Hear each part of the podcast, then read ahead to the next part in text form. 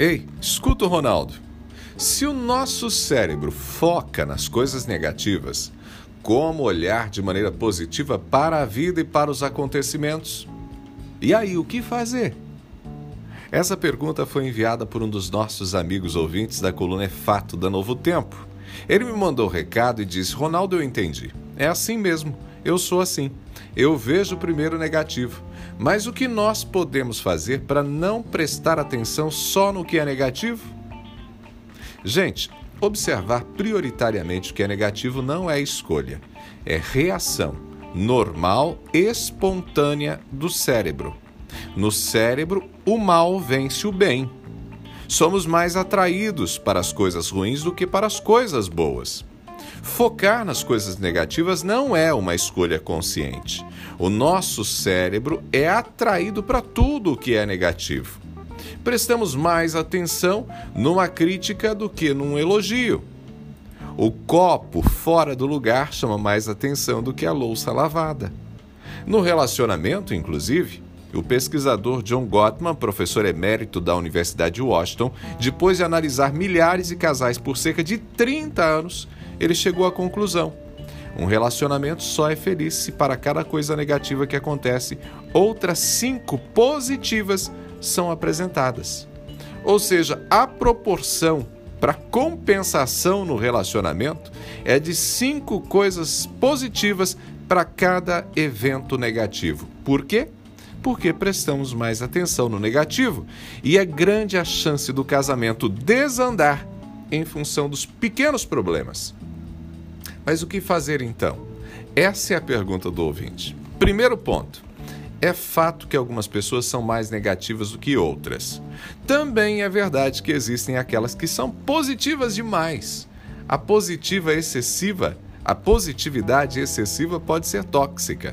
Ou seja, os extremos existem e os extremos nunca são bons. No caso das pessoas excessivamente negativas que reclamam demais, não tem muito o que fazer. Se não reconhecerem o problema, vão viver a marcas por toda a vida e ainda vão azedar a vida de muita gente. Mas para todos os demais, vale as seguintes dicas. Tenha consciência de que é assim que funcionamos. A gente tende para tudo que é negativo. A gente presta mais atenção no que é negativo. Tenha consciência disso. Se lembramos disso, estabelecemos uma vigilância consciente de nossas atitudes. E aqui entra o segundo ponto. Quando você chega na cozinha e vê um copo fora do lugar, se o sangue sobe, você lembra: opa, estou deixando os meus instintos agirem. Será que não tem nada positivo aqui? Você vai fazer isso porque vai lembrar que precisa, precisa reparar no que é positivo. Vai lembrar que está reagindo negativamente. Enxergar o lado positivo das coisas é uma atitude consciente. A reação natural é inconsciente. Está na nossa programação mental. E aí, se você exerce essa vigilância consciente, se alguma coisa acontece e você abre a boca para reclamar, o seu consciente aciona: Ei, aqui estou eu, pronto, pronta para reclamar. Vamos contar até 10 e pensar direito? Terceira dica: já disse aqui sobre o exercício da gratidão. Encontrar diariamente três motivos para agradecer. Já disse aqui. E, gente, isso não é bobagem, não. Tá fazendo aí? Se não está fazendo, preste atenção.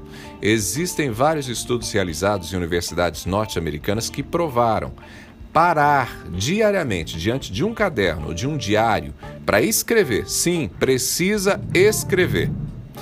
Parar diante de um caderno de um diário e escrever três motivos de gratidão ajuda a deslocar essa fixação pelo que é negativo para uma percepção mais positiva das coisas. Eu já fiz o exercício, gente, e eu confesso, no começo dá muito trabalho, muito trabalho encontrar três coisas positivas.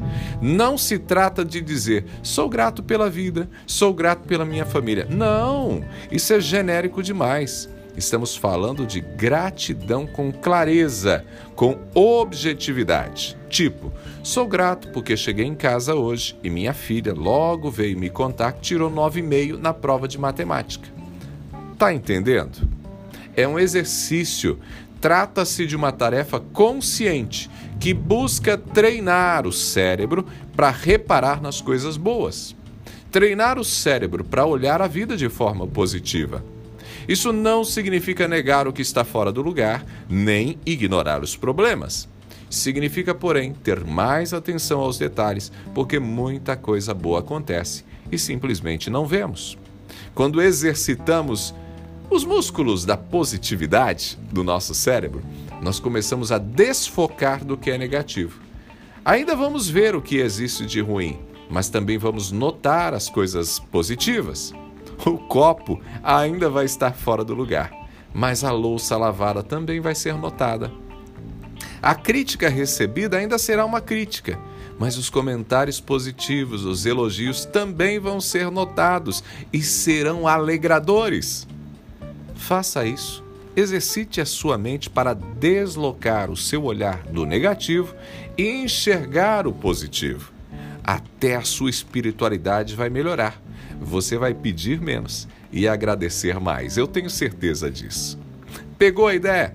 Eu sou Ronaldo Neso, estou te esperando lá no Instagram, arroba Ronaldo Neso, arroba Ronaldo Neso. No Instagram, passe por lá. Abraços do Ronaldo.